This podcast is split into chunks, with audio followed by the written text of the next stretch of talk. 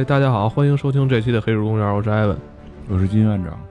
嗯，我们俩也是刚刚看完电影，嗯，《美队三》，反响不错，嗯，挺好看的。我而且我发现啊，很多那个咱们的听众啊，比我们可能看的更早。嗯，我从电影院出来之后，我就看他们有很多人在给我们留言了，还给我私信。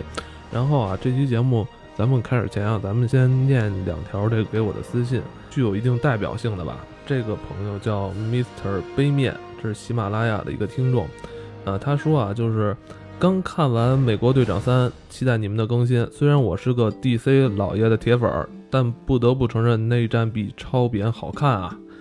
觉得超扁为正联铺垫的有点过了，要是罗素兄弟去拍正联就好了。你你怎么解读他这条留言？嗯，其实确实从好看程度上，之前也聊过，就是说预预期也是这样，从好看程度上肯定会是复这个复联会更好看，因为这个等于是漫威、迪士尼啊，他们这个整体的思路其实就是这样，就很爆米花嘛。就是记得之前咱们也都提提过，就是呃，其实内战这个主题可以拍的很深刻，也可以拍的相对这个爆米花一点嘛，但是。这个迪士尼、漫威他们就是决定走了一个相对于这个个人个人恩怨更大一点的这这么一条路，这样更容易让观众看看懂，就更容易让这个新就是说这个看漫画少一点的人更容易看明白。从这点也能看出来，就是确实会比超扁更容易被接受，或者说更好看。这样的话出来口碑一定也会更好。但是我觉得也不能就说超扁。比他差吧，因为就从从我的直观感受来讲，两个片子各有千秋。其实看之前，因为超扁看完了，确实觉得太闷了，觉得那个片太闷了。其实对美美队三开始会抱以希望，会不会全面超越超扁？嗯，看完出来，我觉得口碑票房肯定是超，但是你要说从片子单片质量来讲，说全越全面超越超扁可能也不太合适。就是各有千秋，都是两个挺不错的片子。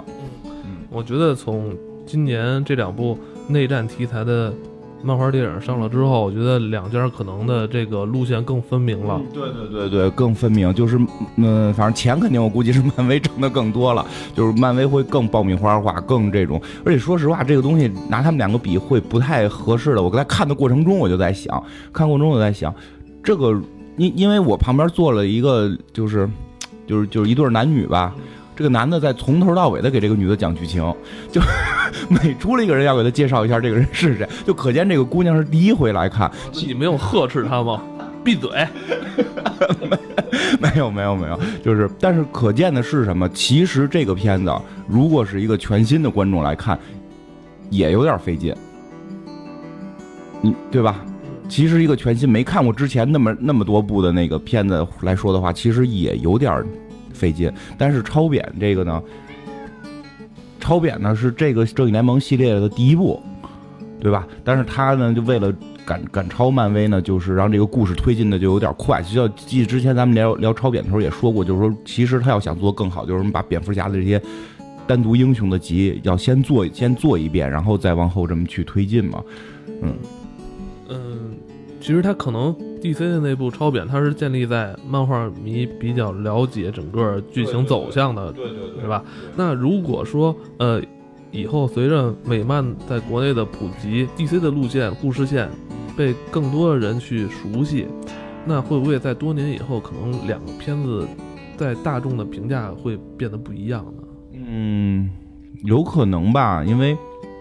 我看也有的网友是这么说的，我觉得也有道理。嗯，就说这个就是蝙蝠侠系列都不应该算这个超级英雄片子片儿了，就是这个黑暗骑士系列，觉得应该单单独拿出来成为一个系列。觉得复联这种才是常规的这种超级英雄的感觉，因为它比较爆米花化嘛。你这个黑暗骑士就探索探探寻人性啊等等这种东西。呃，但 DC 一直就是那种风格。如果就是 DC 的东西能铺好的话，但是现在说实话，从现有能感觉到的一些 DC 的动向呢，不太明确。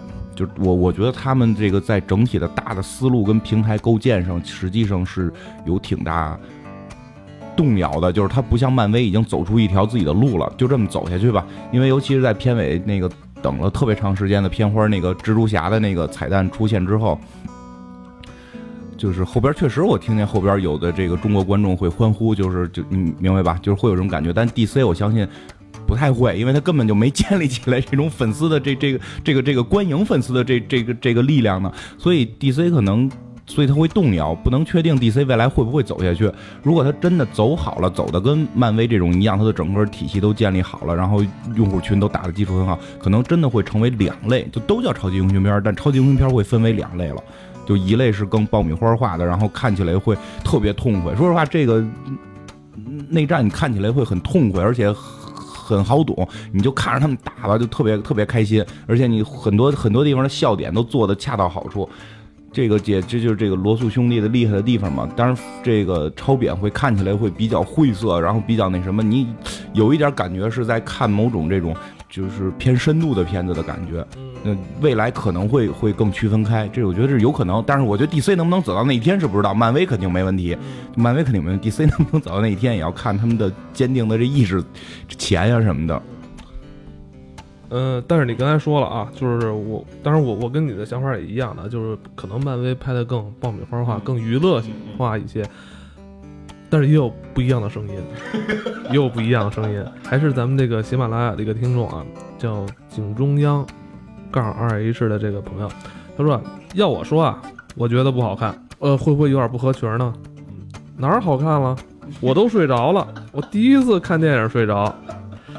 啊，这可能也是代表某某一部分观众观影时的一个自我感觉吧。我觉得这个，首先来说啊，我觉得电影都是拍给某一类人看的，你不许看，这不是你的错，也不是电影的错，是不是？就跟搞对象一样，你们俩就是没对上眼儿，但你不能说你看他没对上眼儿，你就觉得他是个坏人，你就觉得他是个不好的东西。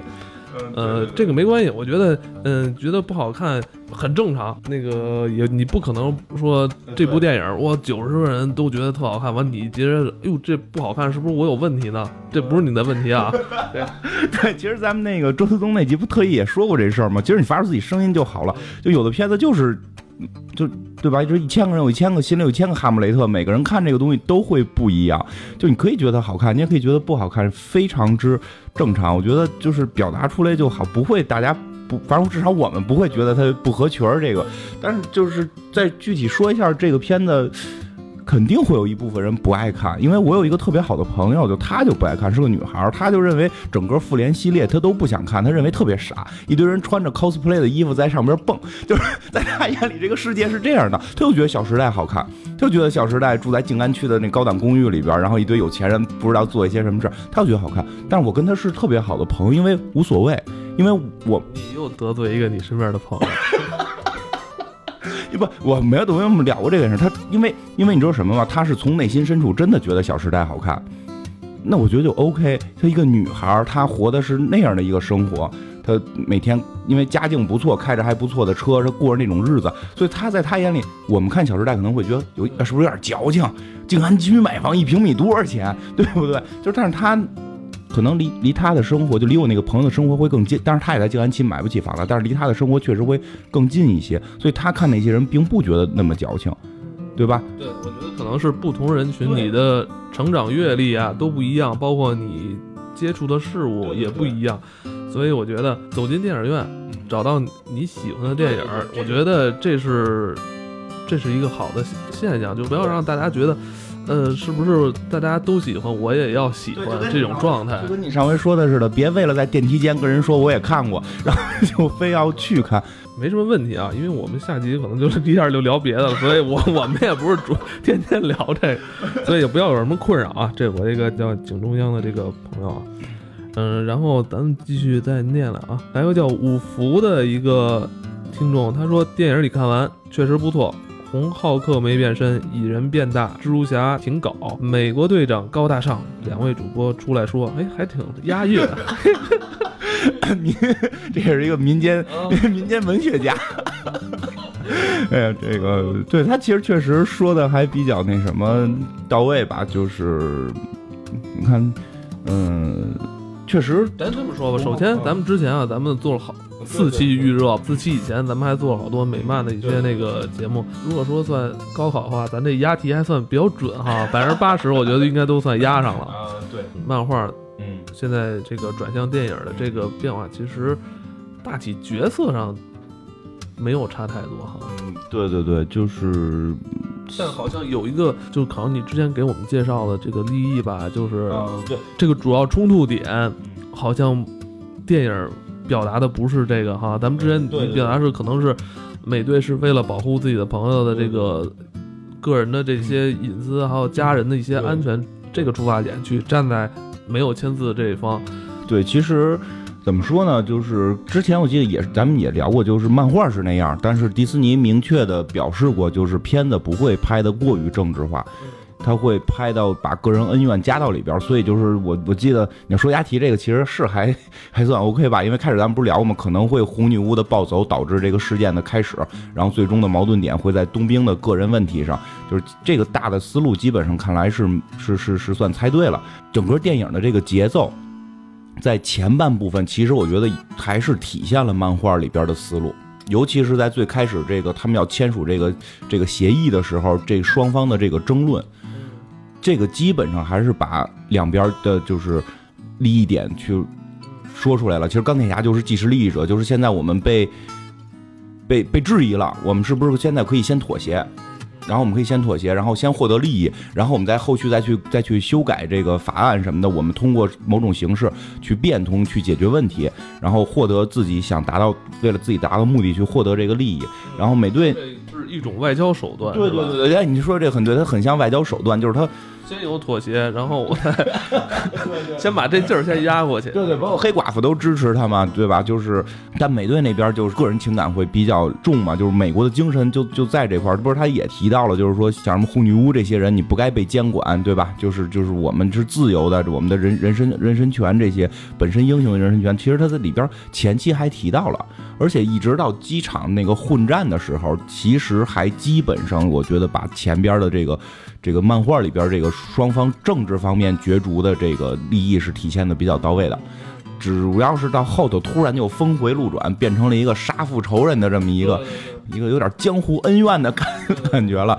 我觉得就是他如果是以政治利益点，双方最后大打出手，然后这个原来是哥们儿，然后最后最后打得很厉害，这件事儿可能就。更政治化了，在这种这么政治化的这种利益之下，这个片子确实就会偏向 DC 那种，就是讨论深度会太深了，确实会这样。如果但是一提到一个杀父仇人的问题，就更容易被理解，而且还还把他妈妈给掐死了嘛，就是这个是更容易被人理解。而且里边其实好多人也也提到，就是说冬兵当时是被被控制的嘛，其实钢铁侠或许应该去释怀这个这个东西嘛。但但实际上去，你要设身处地去想，如果你眼看着自己的，因为有一个录像嘛，就眼看着自己的父母被你身边的人去弄死，而且他还有一个细节做得很好，就是他问美队是不是知道这件事儿，美队实际上是知道的，但是没告诉他。就这个这些点加在一起，确实会让他去爆发出这么一种感情。当然了，就太过于个人化。你要是就是要是蝙蝠侠，肯定不会。对吧？你想象一下，这要是蝙蝠侠，蝙蝠侠肯定是这全都出去，但是打墙上了。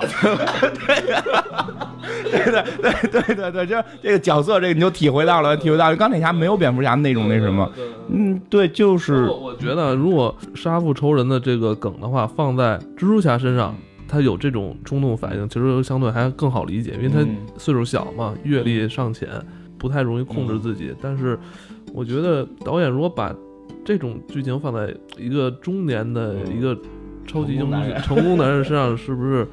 嗯，我觉得就是因为，就是他开始可能还想压抑住这件事儿，其实我觉得那个表现就开始钢铁侠是想压抑住这件事儿的，当然确实是很难压抑了。然后，但是他问了美队那个话之后，他就开始爆了嘛，因为这种事儿其实就是。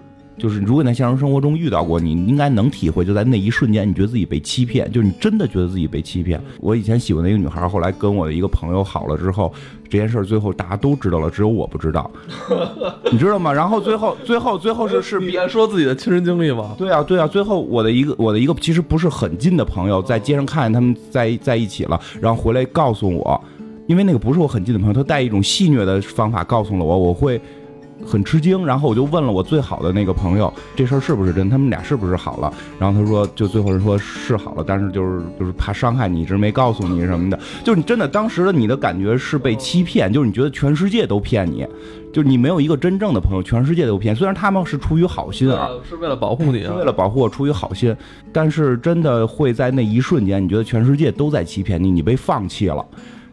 就所以那那会儿我会感觉到钢铁侠其实开始是想压抑住自身的感，就是自身这个杀父仇人，因为冬兵是被控制的，但是他很气愤，他问了美队，就是就是美队好像说那个话的意思里带出来，好像美队之前是知道，他就问美队你是不是之前就知道？美队说他知道，所以这会儿的钢铁侠一定就已经放弃人生的感觉了，就是你们这一切都骗我，我为了你们，你想想。那楼是人家花钱盖的，他们吃的、喝的、穿的、住的全是人家的，盾牌还是人爹做的，就和你们对吧？你，然后后来钢铁侠不是说你把盾给我留下，那是我爸做的。虽然最后这个有点矫情，有点娘们儿吧，这这是也是人物可爱的一个地方啊。其实他就是他总这话说完之后，就是他也没真急，你知道吗？急是真急了，但是没没有没有办法，就是他心里是很矛盾的，就是。就我也我有时候也被人评评价为矫情，就他最后跟冬兵美队一起干的时候，他没有说我真想弄死你那种很难过那种情绪上来了，宣泄是一种爆发，我觉得这个是，就是他肯定是失控了当时的状态。但是就是你，但是你你你你设身处地想，你你吃就是你们现在吃的穿的住的全是我给的，你们使的武器是我爸造的，然后你们把我爸给宰了还不告诉我，对吧？甭管出于什么原因，哪怕是一场交通事故是什么的死了，你们不告诉我是怎么回事我你们还知道这是我心里最大的结儿，就是你在触犯我的底线。其实他那个爆点是在我，我觉得他那个爆点是在这儿，就是你碰了我的底线了。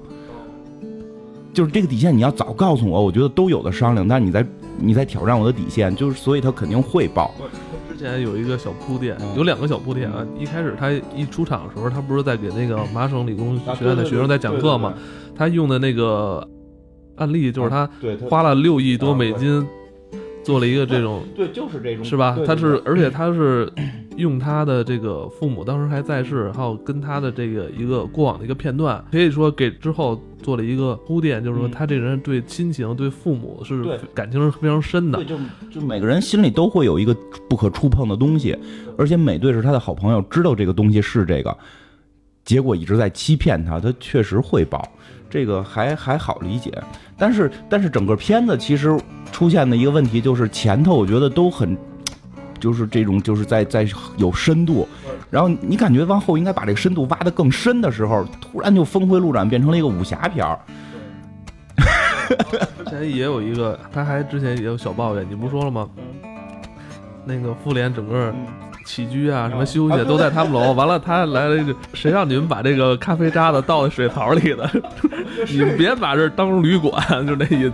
是这，都是人家弄的，然后你们合伙耍我，就就确实挺让人糟心的。嗯，但是他一天到晚也嘻嘻哈哈那劲儿吧，就是也没人拿他当回事儿。那个嘻嘻哈哈的人，真的是为了掩饰自己内心的这些痛苦，为了掩盖，为了释放。包括蜘蛛侠这个角色，就是那个嘴是不带停的。其实咱们之前也讲，蜘蛛侠其实有很多的这种不开心的经历，所以他为什么一直在嘴炮？其实真的这类人会用这种方式去抒发自己，去。表达自己，去去释放自己。我在上学的时候，我在上学的时候，那些班里边被喜欢的男生都是那种很深沉的，那种就目光深邃，看着远方。上课就这么看，但是他他是懒，他是听听不进去。中学都那么深邃了，家里老有钱了，学习一般都不及格，就是就是目光深邃，看着，因为他闲的没事儿，你明白吗？他可以这是走神儿了。我觉得就是走神，他可可以去装，他可以去装，他脑子里没什么东西。对不对？就是对，像我这种就是，就就很压抑的人，就会不停的在抽风的状态，就就是会，因为因为人需要一些东西去去有一个口去抒发，去有一个口去抒发，包括钢铁侠，包括蜘蛛侠，其实他他们内心的苦难，其实我觉得啊，就是就是压力吧，不能叫苦难，他们的压力各方面来自的这种这种东西，会比美队他们要大，因为因为美队是一个。就性格问题，这也跟这也跟性格身份有关系。美队是一个比较直接、身份比较比较正的这么一个人，所以其实他的压力不大，他都是一些个人情绪。我觉得这点表现很好，就这里边美队的个人情绪表现特别好。大家都在开会讨论到底是不是该签字的时候，前女友挂了，就得什么事儿都都要放下，要去看看这个看这卡特特工。哎，这回卡特特工就是出张照片，就 哎啊，那咱们再念一条朋友的留言啊，这个叫好脾气先生的朋友说，刚看完回来，很精彩，小蜘蛛很出彩。你怎怎么评价这次蜘蛛侠回归漫威的表现？嗯，就是确实，我觉得跟之前在美国看完首映点映，就那那场应该是什么点映，就是小部分人看的嘛。就是之后不是会有一大堆的评论嘛？就美国人给的评论，就所有的一水都说这个蜘蛛侠比之前的所有蜘蛛侠都好，对吧？尤其当时咱们做蜘蛛侠这期还聊过，就是其实我觉得第一版蜘蛛侠就挺好的，到底能不能超越，要看完之后再说嘛。就是确实感觉是比第一版的还好。这回这个蜘蛛侠几乎是真的是回归到了蜘蛛侠原有性格的那个点的位置，就切合度的是特别特别高的，就是一个贫嘴的青春期小孩儿。很多梗用的也都特别逗嘛，就是说要让他去德国，他来一个要写作业呢，就就就就是这种青春期的这种孩子，一下就那个出现，而且就捡破烂嘛，就满处捡东西，家里穷满处捡东西，然后就就自己，哎，不过这里也提了，他那个喷蛛网那个东西也是他自己做的嘛，对对，有一个镜头很明很很清晰的一个特写，就是从他这个手腕儿这块儿出来的哈。对对对，而且就是这刚才还问他那东西是怎么来的，他说做的嘛，就是就是，看来是回归原著，因为他确实比之前的有优势，是这小孩才十十九岁吧，好像就这个演员才十九岁，这个演员才十九岁，之前的那些演员都是二十七八，虽然你听起来也很年轻，但二十七八其实也肯定已经是一个成熟的男人了，对吧？这回这个十九岁的这么一个小孩演演的多大？现在好像还不太好说啊，但演的这个孩子至少一看是个小孩儿。这一下跟那些英雄的那个 年岁跟阅历就拉开了，这个人物就特别鲜明了。如果我们想一下，这里边出现一个像老版蜘蛛侠那样的蜘蛛侠，他的性格跟猎鹰跟什么的，你你无法去区区分，对吧？他也是一个年轻的壮年男子，而这是一个完全不懂事儿的一个一个小屁孩嘛，就就会。所以这点做的非常到位，就把蜘蛛侠最原始的东西表现出来了。我觉得这次罗素兄弟啊，这个整合这些英雄能力还是真是挺出色的，对对就是英雄出场的最多的一次吧，应该是比之前复联还要多，而且这些演员可都是在之前独挑大梁拍过单集的。开始我还担心会不会说某些这角色会不会这次太过路人，就可能是都是当背景啊或一扫而过。你看完之后你会发现每个人的出场。他都有单独的这个桥段，嗯，你看像这个鹰眼，我觉得他之前应该算是比较相对比较平淡的这么一个角色，但是也有他的戏份，嗯，对，是吧？包括他跟蚁人打斗中的这种配合，是吧？非常有意思。发现这是一个特别好一组合，对对对，他们发明了一种新的战术。其实说的是每个人都在去充分的让它变饱满，嗯，这个是挺难得的，因为之前好多也说过，就是《复联二》这部片子，很多人物性格过于的呆，过于的呆，就是像红女巫、快银兄弟这这这个双胞胎兄弟，其实在那里边他表现有点儿，就是《复联二》里边表现这个人物性格不丰满。就是为了一个故事走向去做了一些事情，人物性格、内心没有体现，包括像幻视，当然幻视当那一集是诞生嘛，所以可能也没有机会去展现。但是这回这些人的性格都出现了，就很多小的细节，这是导演能力的问题，这个真是导演设计能力的问题，很多小细节直接就就体现出来。我记得之前咱们讲《疯狂动物城》也讲到过那个那个大先生的一个转身就能后背后带着多少故事，其实这里边也是用同样的这些手法，比如说那个。幻视其实幻视在这里边还算表现比较少的了，对吧？但是幻视里边很多情节也出现，比如他做饭，《特工卡特》里边的那个贾维斯，就是没事儿就天天研究这个烹饪嘛，是吧？他说之前也没没吃过东西，没做过饭什么的嘛。他为什么要做饭？因为他不需要吃饭，就是他想成为人类。可怕了，怎么这怎么可怕呢？阿尔法狗啊！对啊，就是这一集就做饭，下一集就开始下学习围棋了。不是他这集已经开始搞对象了，好不好？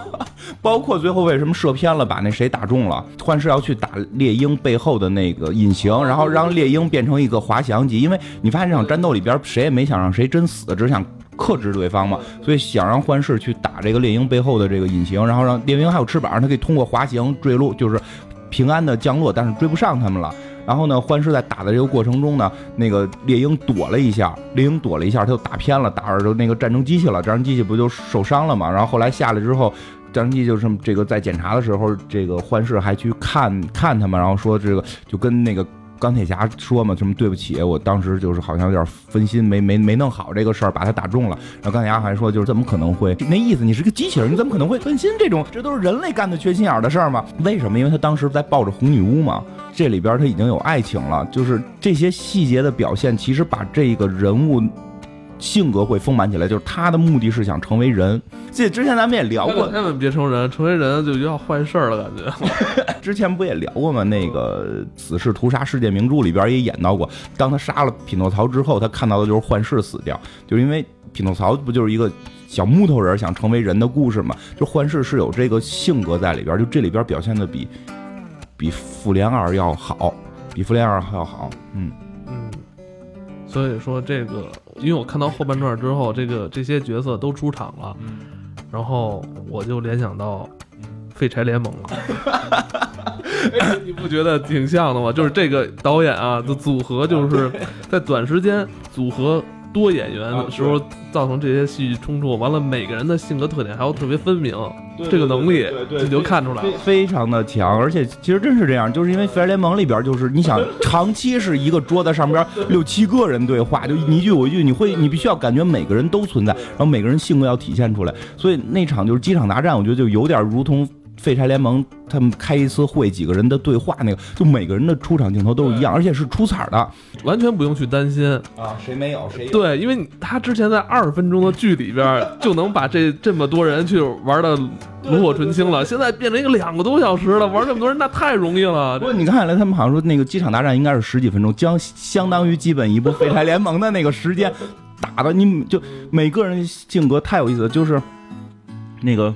蜘蛛侠，蜘蛛侠跟冬兵和猎鹰对打的时候，把那个就是冬兵就是左左边那个机械臂要怼蜘蛛侠，然后被蜘蛛侠摁住了，就这一个镜头，然后那个就代表着很多的含义，都能感觉出来。就那个冬兵首先就愣了，就我操，这这么牛逼，因为他这这只胳膊是特别强的，就之前跟黑豹打，黑豹都摁不住他嘛，然后居然蜘蛛侠一个小屁孩能摁住他，然后蜘蛛侠就我机械臂就。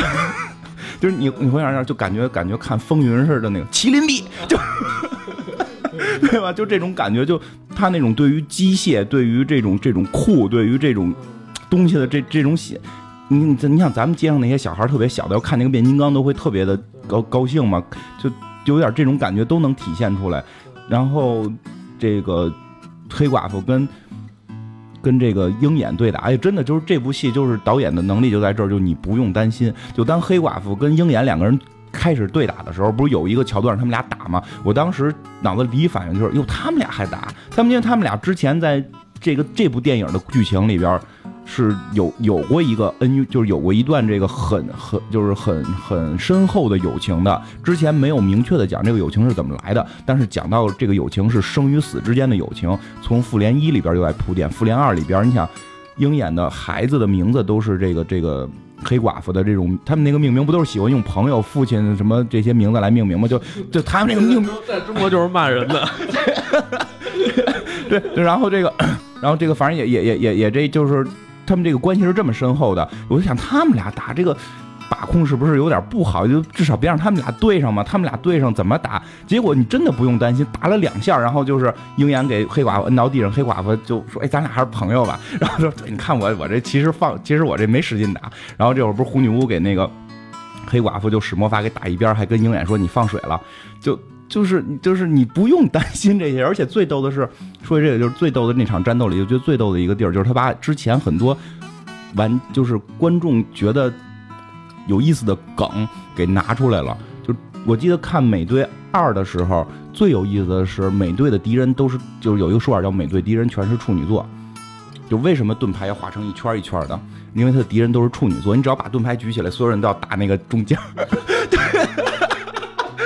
咬他腿不就完了吗？他盾牌就那么大，他还往前跑，举着盾牌往前跑，你打他腿不就完了吗？所以这里边蜘蛛侠特意就说了，就说钢铁侠说了打你腿，对吧？就这个梗用的很有意思。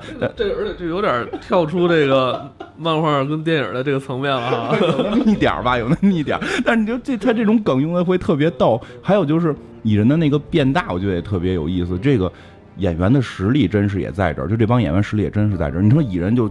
那个那会儿还想，这帮这个演蚁人这演员就出来折腾两下，然后就全都是穿着套着这个戏服了，演技何从体现呀？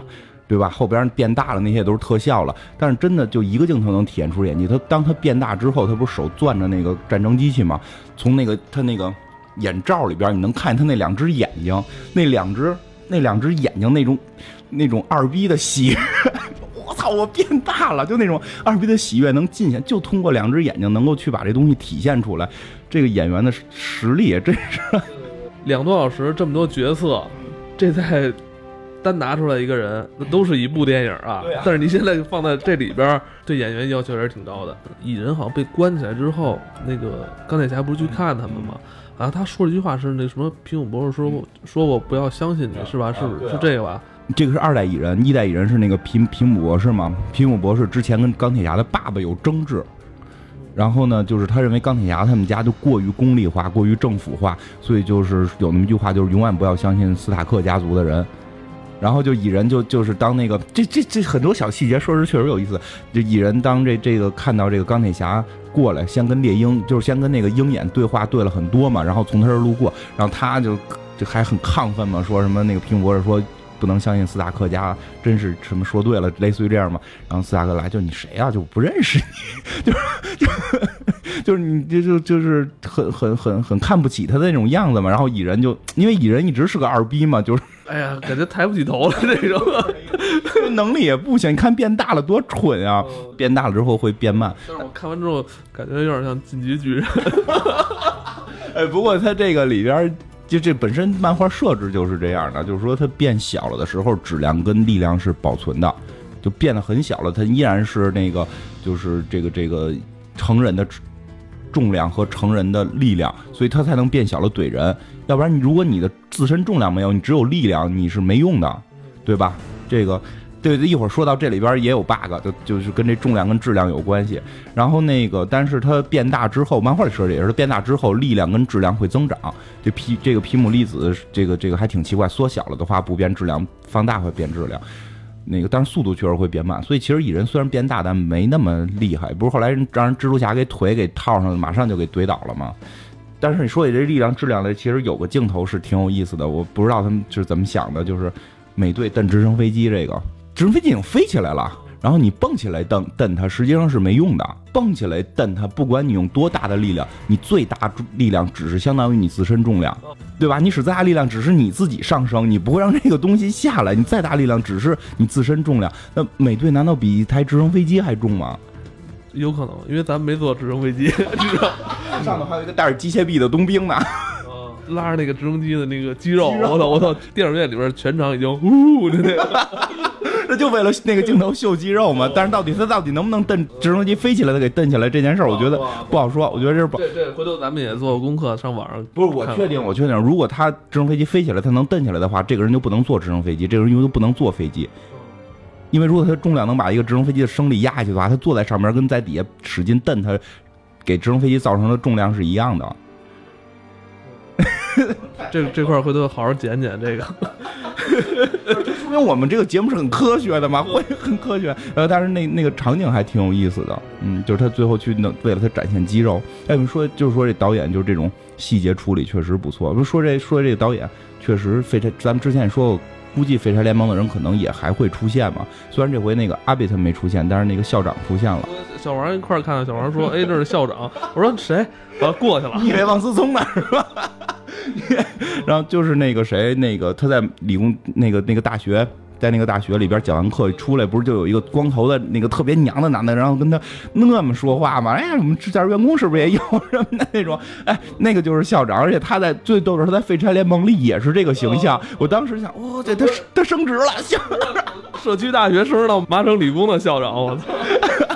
所以所以他说这个社区大学都是有出路的。可能是这个意思吧。主要这个人物形象没变，然后那个人物性格没变，就这个这个这个校长人物性格没变，然后说话的那个那个身份什么的都没变，这是很有意思的。因为他在那个学校，他在费尔联盟里那个大学，社区大学，他就是一个教职员工嘛。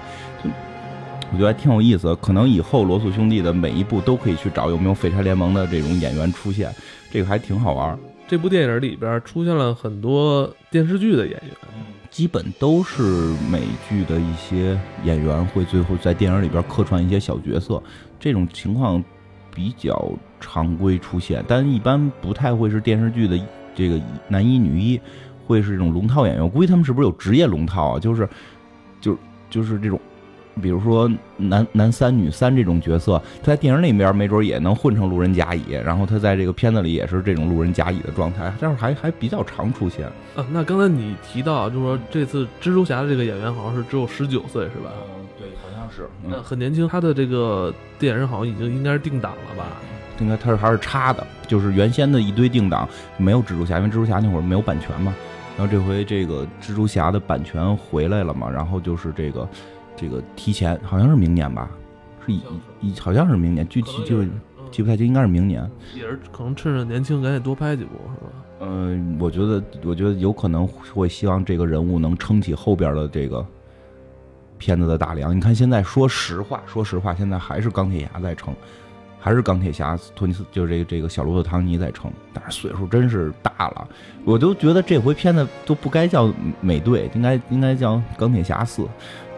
就你有没有这种感觉，是钢铁侠的这种人人性的冲突是最大的，对吧？这种政治的选择、朋友的这种抉择，然后最后到杀父仇人，这个钢铁侠情感戏会更深入，演的也确实更好。美队反而感觉像是一个，因为他从头到尾太顺了，就就不不不是说人生顺利啊，就是说他那个性格是没变的，就没有起伏的。对于美队来讲，就一直很坚定，就就认为我不该谴责，我该保护冬兵。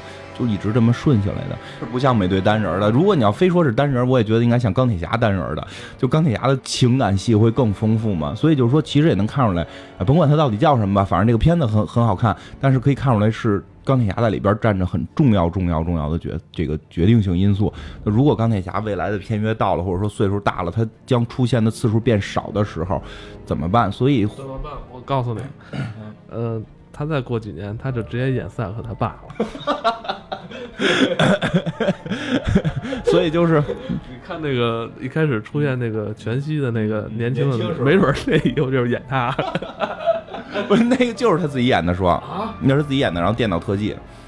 电脑特效，据说是这样，所以蜘蛛侠很可能会是被之后立起来的这个重要的一个人物，他不是一个简单立起来作为辅助人物，有可能将会，我觉得啊，将会说取代斯塔克，取代美队，成为漫威的旗帜性人物，然后他最后是变成他在各种戏里边的去穿越，就就是这个去去串场，然后去这个把整个这个体系建立起来，因为你很明显，就包括到最后这个电影结尾的时候，美队也说了，复联是你的，就是复联是斯塔克的，复联是钢铁侠的。钢铁侠才是真正的创创始者，就是从电影角度来讲，电影世界来讲，确实钢铁侠是整个从漫威的那个重启，可以认为重启的。虽然他之前好像李安也拍过绿巨人什么这种，但是你你最终认为就是现在漫威的这个帝国重启的第一个人是钢铁侠，对吧？成功的是钢铁侠，而且是以钢铁侠的戏路串起来的。第一次的串场是钢铁侠突然出现在了那个绿巨人。还不是现在这个绿巨人演，那好像爱德华诺顿演的那个，爱德华诺顿演那个绿巨人的结尾。如果没记错的话，那个结尾就是钢铁侠和现在和和这次内战三的那个那个将军两个人的会面。我我我如果没记错，应该是这样，记不太清了。但确实是钢铁侠出场了，对吧？那是第一次让所有的观众觉得，哇，这些超级英雄要联手了。他们是一个宇宙了，就是就全部都是从钢铁侠起的，以及小罗伯特·唐尼个人自身的魅力，而且任何一个单票，当然了，说句实话，这个美队三肯定是票房是是是是会非常高的啊。但是美队三你刚才也说了，其实感觉像复联，美队都没什么戏份，都很那什么。但是你在看钢铁侠三的时候，就还是钢铁侠跟那个小辣椒，没有其就就还有就还有他那小弟战争战争机器，就其他的复联的人都没出现过。在那种情况下，《钢铁侠三》当年我记得好像也达到十六个亿吧，好像算是非常高的一个票房。就超过所有的单就是单人片子。我觉得美队三可能可能会比这高，但美队三不算单人片了，已经，对吧？就是这种单人片的这种保持者还是钢铁侠，所以我觉得漫威会去做备案，就是让蜘蛛侠起来。而且看那个片花，如果大家去看的话，一定注意两个片两个那个彩蛋，最后一个彩蛋是所有的那个字幕全放完。我觉得特逗，我有一个朋友小贾，小贾跟他媳妇儿小瘸子一块儿去看的。然后那个我看小瘸子发朋友圈说说什么那个那个那个什么最后全场等最后一等第二个彩蛋的时候只有就只有我们俩，然后全都走光了。这时候扫地的一个大爷过来跟他说马上就到了。这是扫地僧是吗？就你说真的，因为结尾最后会有一个蜘蛛侠的一个小的彩蛋的片段，而且最完了事儿之后，就是那个彩蛋都完了，会有一个一句话，就是说那个呃蜘蛛侠回归，你明白吗？就是他打在屏幕上一句话，就这句话其实也你能感觉出来，就是漫威对于这件事儿自身的振奋。我真的是听到后边，我我我当时看的时候还没那个电影院还是挺多人留着看最后一个，就后边有些人就是就是这种欢呼，就是你。这件事可能对他们很重要，所以蜘蛛侠会成为，我觉得会成为后边很重要的一个他们要立起来的人。本身这个人物形象在整个粉丝群里边的影响力有关。之前我记得咱们讲过，因为他把最好的角色全卖出去了，所以他手里没人，他手里边是没有人的，所以他手里现在蜘蛛侠回归对他来讲是一个。极具风，就前三呀，这是真正能能能真正敢挑战这个，就是人气榜敢挑战超人跟蝙蝠侠的，就是在漫画漫画排行榜里边敢去说跟蝙蝠侠有一次挑战可能的这种人物，他终于回到手里了。钢铁侠这种排名二十几、三十几的人，他都能给塑造成这样，所以大家非常期待蜘蛛侠他能够做成什么样。当然，漫威排在蜘蛛侠之下的就是金刚狼，你让我想起来这个就是。我在去电进电影院之前，咱们在那个外边不是能看那个大屏幕吗？大屏幕里正好放那个《X 战警》的那个片花，不知道你看没看？就是那个片花也特别有意思的是，就全全程全程都是什么叉教授、万磁王啊、天启啊，然后灵蝶，然后什么红这个凤凰、镭射眼，哐哐哐各种打，各种的打打的花里胡哨，到最后结尾的一个镜头，就他都已经那个，就是那个那个那个预告片都已经就出了那种什么。呃，《X 战警》几月几号上映这种字儿，然后不是一般完了会再反一下嘛，然后再反到那个场景里，再返回那个场景里，就是一条通道，一堆死人，明白吗？然后一只手出现，然后手上歘出来三个爪子，就全片没有金刚狼，就是全整个预告片没有金刚狼出现，只有最后这一个镜头，你就会觉得特振奋。我操，金刚狼还是还是有，就是你能明白，就蜘蛛侠也是这种感觉，就蜘蛛侠这种感觉，我操，蜘蛛侠有了，就真正的那个漫威的这种两个大佬。就蜘就蜘蛛侠跟金刚狼，真正的漫威两个最顶尖的人物，所以蜘蛛侠回归是真的很重要。别看打热闹，但真正观众最喜欢的，可能还是更接近于普通人的哈，是吧？是这样。你说不管蜘蛛侠、金刚狼，实际跟那帮人能力比，就是弱逼，就是就是。不过这里边蜘蛛侠体现出还是挺挺厉害的，还是挺厉害，能跟冬兵给给给给给揍一下。但是他跟美队打。之前咱们聊过那个数值，其实那数值它都比美队高，就是那个战斗技巧没美队高。当然不是这里边还是被美队给揍了嘛，因为战斗技巧其实还是挺重要的。哎，其实你有没有发现，其实片子都看完了之后，你会发现这个真正的悲剧还是冬兵。嗯，对，是吧？他对对，他真是你，你想，你想，斯塔克。他找着杀父仇人了。如果跟那个蝙蝠侠比，他又他又又释然了很多。包括他也知道是谁杀的了。包括这个杀他杀他父母的这个人，为什么杀他也知道。他当时因为冬兵被控制了嘛，对吧？等于不是冬兵自己本身去去那个私人恩怨去杀他爸他妈，所以他这些原因嘛，他可都可以找到理由。他可以让自己心情可以释怀。冬兵，你会发现他最终就是一个悲剧嘛？他干这些事儿，他自己也不知道，他是被控制的。结果出来之后，那个又被人陷害，被人陷害之后，钢铁侠把他胳膊还给拆了。胳膊拆了之后，自己又说我，要不然就是因为我我这个大脑里的东西是个不稳定的原因素嘛，所以我还是自己把自己冰封了。就感觉我操，活自己是一个很困难，他的人生目标就是做自己，对但是没有办法。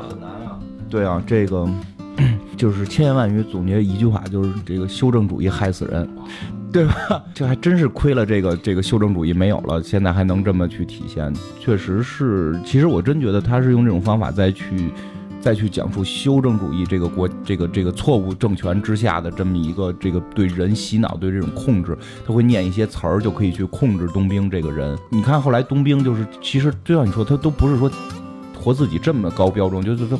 正常活着就行，不要就是不要再伤害人。其实他只是想不再伤害人。他包括最后把自己动起来的目的，也就是不想伤害人，就很就这点他都做不到。因为人其实就人很复杂，他有的时候具有嗜杀性，但实际每个人也都是善良的，就他有多面性。但是他现在他无你你自己无法让自己保持善良，而且最可怕的一点是什么呀？就钢铁侠跟他对打的时候，钢铁侠问了他一个问题，就是不是你记得他们？就你是不是还记得？就是你杀了我父母，你是不是记得我父母？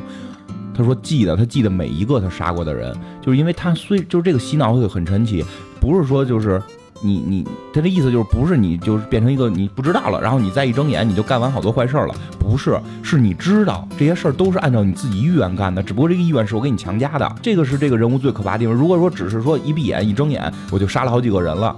其实对于这个人内心的这种痛苦没有那么大，他这个是不是是他被被思维被控制了，然后他觉得杀这些人是对的，然后他又去杀了，杀完人之后又觉得又开始觉得，哎我操我做错了，因为他在杀的那个过程中他是被洗脑的这种状态，这个是他最可怕的一点，不是被控制，我觉得是要被洗脑。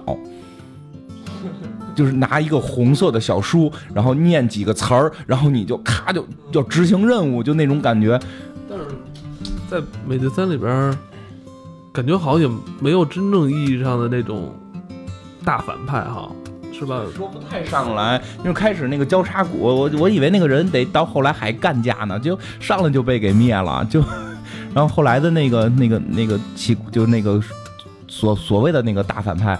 那个什么什么上校，那个就就是，其实他也没有出手打，他就让他们内部打嘛，因为他自己也说了，自己能力就有限，我打不了这种，就是去内部的让你们去打，所以所以他所以他叫内战嘛，所以所以我觉得这也是为什么那个故事说从开始的政治化的战斗，一直最后演化到了这个这种个人恩怨的问题，因因为因为但有一个好处是什么呀？就是一旦这件事儿变得成个人恩怨，你就可以下狠手。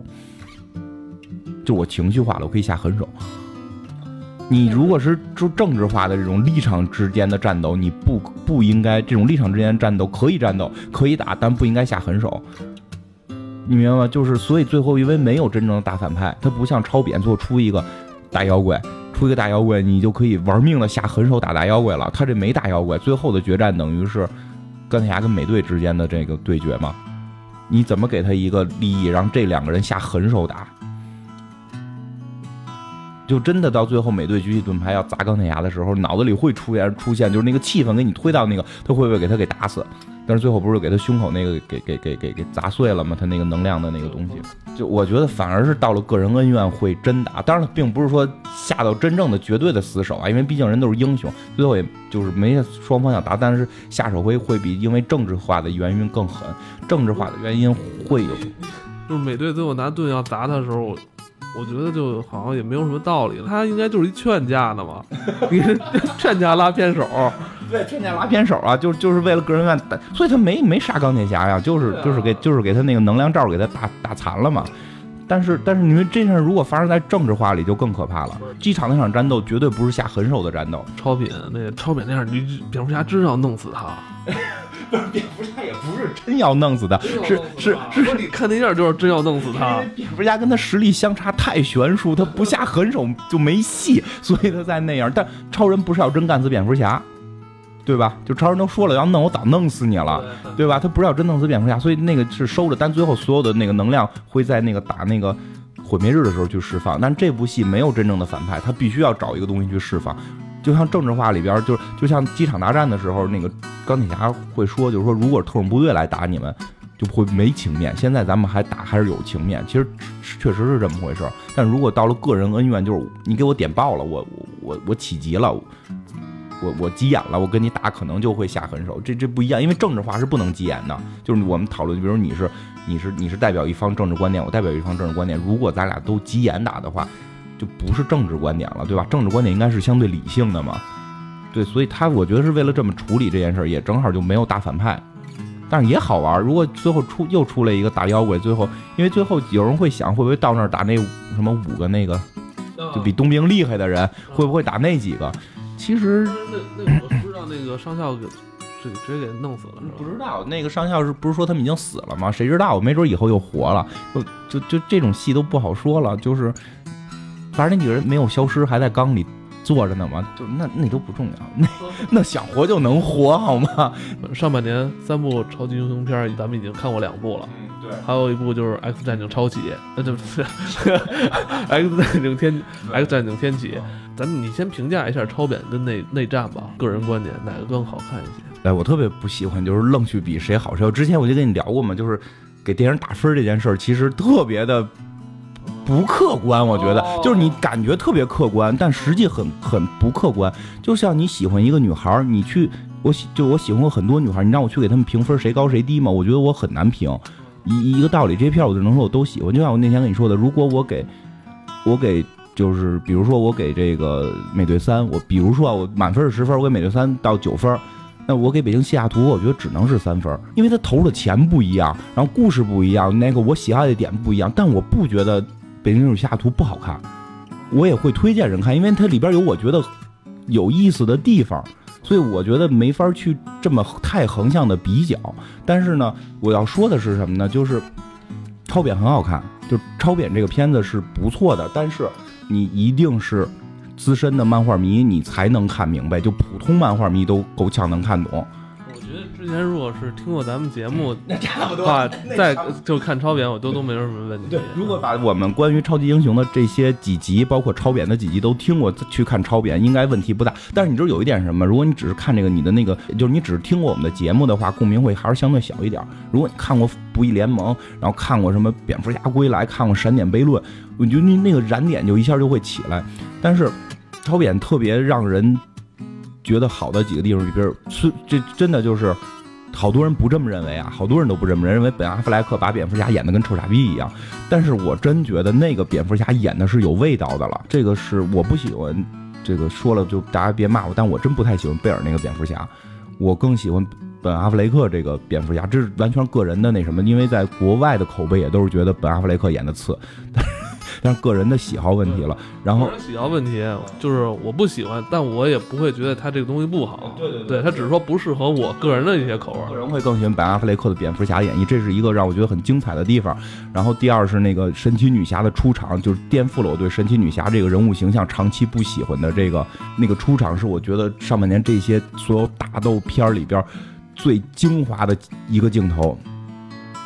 就是毁灭日一个大波过来之后，就是叫要打蝙蝠侠，然后一个女人出现，包括那个背景音乐的起，那个我觉得那场打斗，就是那一个镜头啊，那一个镜头是超越了我看过的所有的超，包括内战的所有的这种超级英雄的片子，那个镜头是最好看的。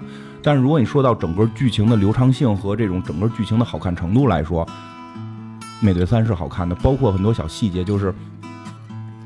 就就他那个细节会让你一句话就会让你觉得好玩比如说冬兵跟那个猎鹰坐在那个小甲壳虫里边，就你你往前点伯父就对吧？然后他旁边挪，然后那个美队跟那个沙伦凯特亲完嘴之后，那两个人还坏笑，就很多这种点让你觉得整个片子你是放松的。就超片可能是一个点一个点的让你觉得哇，嗯，很带劲，但是整个片子会沉闷，会，但是这个这个美队会从头到尾会。会爽，会会开心。你看超扁的时候，你整个人能沉下来啊，对，会沉下来。完了，包括你像之之前那个神奇女侠出场的那几个镜头，他没有表明身份吗？就是这算是一个线索。这你看他一一一会儿出面这么一女，她是谁呀？你要如果不了解这剧情，她是谁呀？她怎么回事啊？她跟那个蝙蝠侠这是。这个这这是有什么暗示吗？所以这个这个，如果你放在漫威电影里边，不可能这样。这这个角色必须一上来就是表明身份，我是干嘛？完了要他的桥段，完了哇包袱也要出来。你说这我想起来是什么呀？就是超扁的那个就是最终那个，我刚才说我最喜欢的镜头就是最终神奇女侠出现的那个镜头，也几乎是全场就是啊的那种感觉。我上一次遇见这种情况是《加勒比海盗四》，《加勒比海盗四》是哪个镜头？就是一就是我不知道大家看没看过，就是一堆人在那个就是海上要去吸引美人鱼。然后就整个那前头铺垫的大概得有十几二十分钟，灰暗无比，然后大黑天就就你就觉得特别压抑，然后然后他们就在那块还特别恐惧，然后突然一回头，我就当年我最喜欢那个小模特 Gemma Ward，就从水里边露着半个身子，然后那个月光照着那种朦胧的光辉，你就觉得太美了。其实那个人没那么美，你明白吗？他之所以你觉得他美，是因为前边的黑黑暗的压抑，就让你的情绪压抑下来，然后突然一个。美的这种迸发，就超表有点那种感觉，就是他给你压压压，然后迸发一下，压压迸发一下。然后复联是就一直开心，就一一直很开心，很开心。但是你要说这个整个的一场打斗的话，机场大战这场打斗真的是太经典了。这是十几分钟的打斗，让你就希望他接着打，不就看不烦。其实其实其实。其实超扁那打的你就烦了，这俩人怎么那么磨叽，还打还怼，然后把墙都撞坏了。但是就就就就对吧？他那个是那样的。但是复联这你看十七分钟你不觉得烦？你你真的就希望那个钢铁侠不是说了句话吗？就我我方有没有才艺表表演的？赶紧 赶紧来一个！看蚁人变大之后 傻了。我方有没有可以才艺表演的？咱们也来一个吧！就就就因为你你当时就是那种感觉，哇，钢钢铁侠这边是不是再来一个？他这边来一个，那边最好也再来一个，就有点这个孙悟空大战二郎神的感觉，对吧？我我变一个鱼，你变一个鱼鹰子，然后我变一老鹰，你变一个什么什么什么豹子，我变一老虎，就咱们互相这么打，就有这种这种感觉，做的会比较有意思。所以就是真的是各有千秋，我觉得谁也没说压倒性的胜过谁。嗯，还是咱们一开始说的，两家公司可能通过这两部电影之后，两个人的可能两家可能这个路线更分明了。其实我也希望，就是说，超级英雄片能够是这样一个状态，是吧？不要说都都是同类化，是一个很可怕的情况。同类化是最可怕的事情。现在福克斯的这个 X 战警了，是吧？呃呃，福克斯现在是好像还没有明确表示说要把这些人还给那个漫威，所以这可能也有可能是，而且你看，你看他的档期啊，福克斯是挑在这两部上完之后，哎，我再出来，是不是？你觉得 X 战警会走一个什么样的路线啊？X 战警历年就是历代的 X 战警最出彩的，之前聊过是是它的那个特效创意，那个是最好的。所以这期觉得可能会在这个方面依然会是它比较出彩的地方。从从这个片花预告片来看。就是有一些镜头会让我觉得特别，就是还是还是具有想法的，比如天启，这我们能看到镜头很少嘛？比如说那个天启跟那个人打的时候，就是你这一拳过来，天启是一个正常人类的高度，然后镜头一镜头切换之后，天启就是一个巨人的高度去把那个人压下去，就那个做这个就是剪辑工作肯定会明白，就那个剪辑，你知道吗他感觉不跳是特别难的，对吧？但是你会感觉特别顺。让这个东西顺了之后，又是从一个小人，他不像蚁人似的，他不像蚁人有一个呜呜变大的那么一个过程，他就是一个切的一个画面，这个人就是一个巨人了。他可能会在这些方面会比较出彩，包括夜魔人，就是那个会会瞬间移动那个蓝色的那个人，那个人的一些瞬间移动的视觉效果做的也都还不错。可能是在表现的手法创意这块儿，可能 X 战警有自己独到的地方。它的视觉创意的优势会有独到的地方。它比复联比这刚就是超扁是很难做那种视觉效果的，因为那个刀刀入肉的感觉嘛，都是就哐哐怼你。包括美队这个其实也是这种刀刀入肉的这种打斗感，但是 X 战警常年的不是刀刀入肉的那种感觉，是有一种带有一种天马行空的那种。因为他这种能力本身就是天马行空嘛，他是带以天，他是带有天马行空的特效的，所以这个可能会是看点。